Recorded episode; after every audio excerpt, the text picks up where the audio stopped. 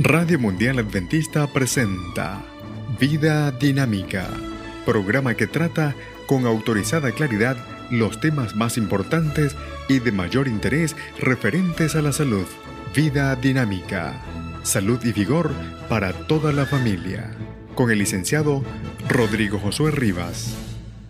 ¿Qué puede convertir una sustancia normal, necesaria y saludable en un peligroso asesino? ¿Cómo puede algo que constituye hormonas sexuales, que contribuye a formar huesos resistentes y a equilibrar la respuesta del cuerpo a situaciones estresantes, también interrumpir la provisión de oxígeno y dañar órganos y tejidos vitales?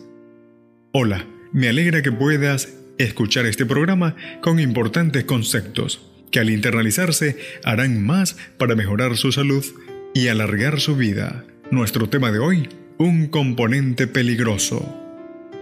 El colesterol es un héroe también y un villano. Mientras no podemos vivir sin él, en cantidades excesivas puede matarnos. El nivel de colesterol en la sangre es el factor más importante para determinar el riesgo que corre una persona de sufrir un ataque de corazón, que es la causa principal de muerte en muchos países. Una persona con un nivel de colesterol de 260 miligramos por ciento es cuatro veces más probable que sufra un ataque de corazón que una persona con un nivel de colesterol de 200 miligramos por ciento. ¿Determina la herencia el nivel de colesterol? Muy pocas personas tienen desórdenes genéticos que afectan el colesterol. La mayor parte de los niveles de colesterol están determinados por factores dietéticos.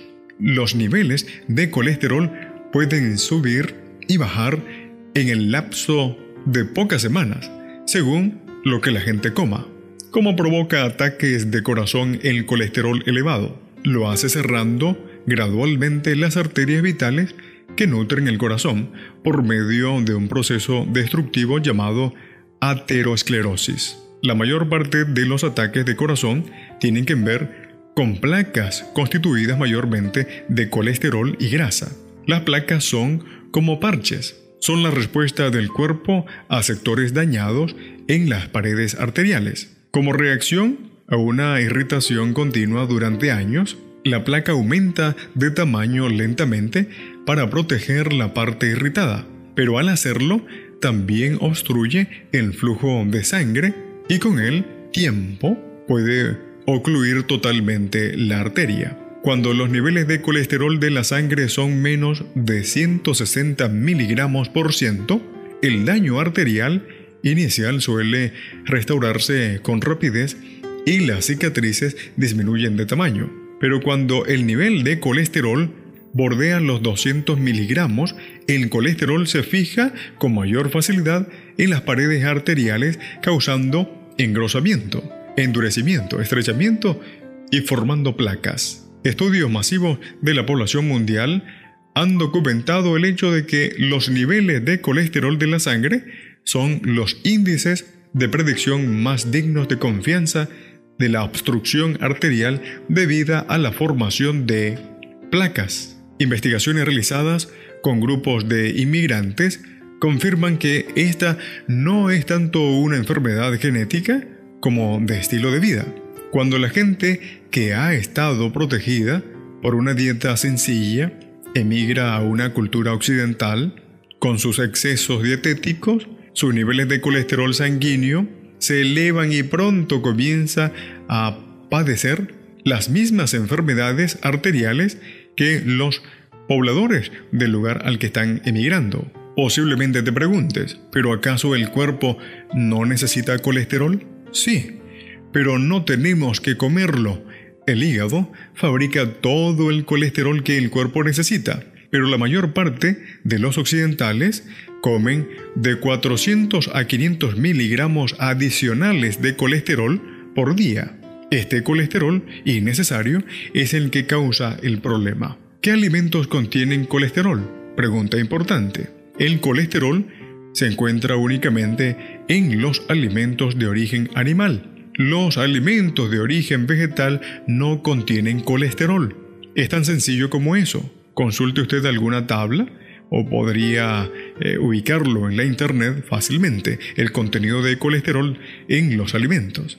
Y alguien podría preguntar, ¿es verdad que los aceites de coco y palma elevan los niveles de colesterol? Sí, es verdad. Aunque estas grasas tropicales no contienen colesterol, tienen mucha grasa saturada. Las grasas saturadas pueden elevar los niveles de colesterol. Lo hacen al estimular la producción de colesterol en el hígado.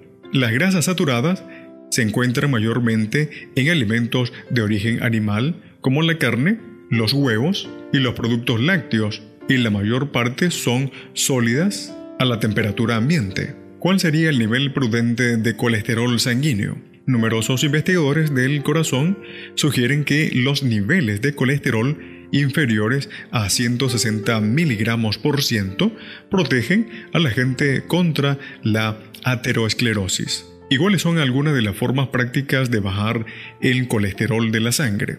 Enumeramos la siguiente. Primero, consuma menos colesterol. Reduzca la cantidad de colesterol ingerido a menos de 100 miligramos diarios. Esto significa reducir marcadamente el consumo de carne, especialmente órganos y embutidos, yema de huevo y la mayor parte de los productos lácteos. 2. Consuma menos grasa saturada. Como ya hemos mencionado, estas grasas se encuentran mayormente en productos animales, pero también en los aceites de coco y palma, en la manteca de cerdo y en algunas margarinas. En tercer lugar, pierda el exceso de peso. Comer menos, alimentos refinados y con calorías desprovistas de nutrientes, como las grasas y los aceites, el azúcar y el alcohol será de ayuda. Cuarto lugar, coma más fibra. Los alimentos con mucha fibra contribuyen a bajar el colesterol de la sangre.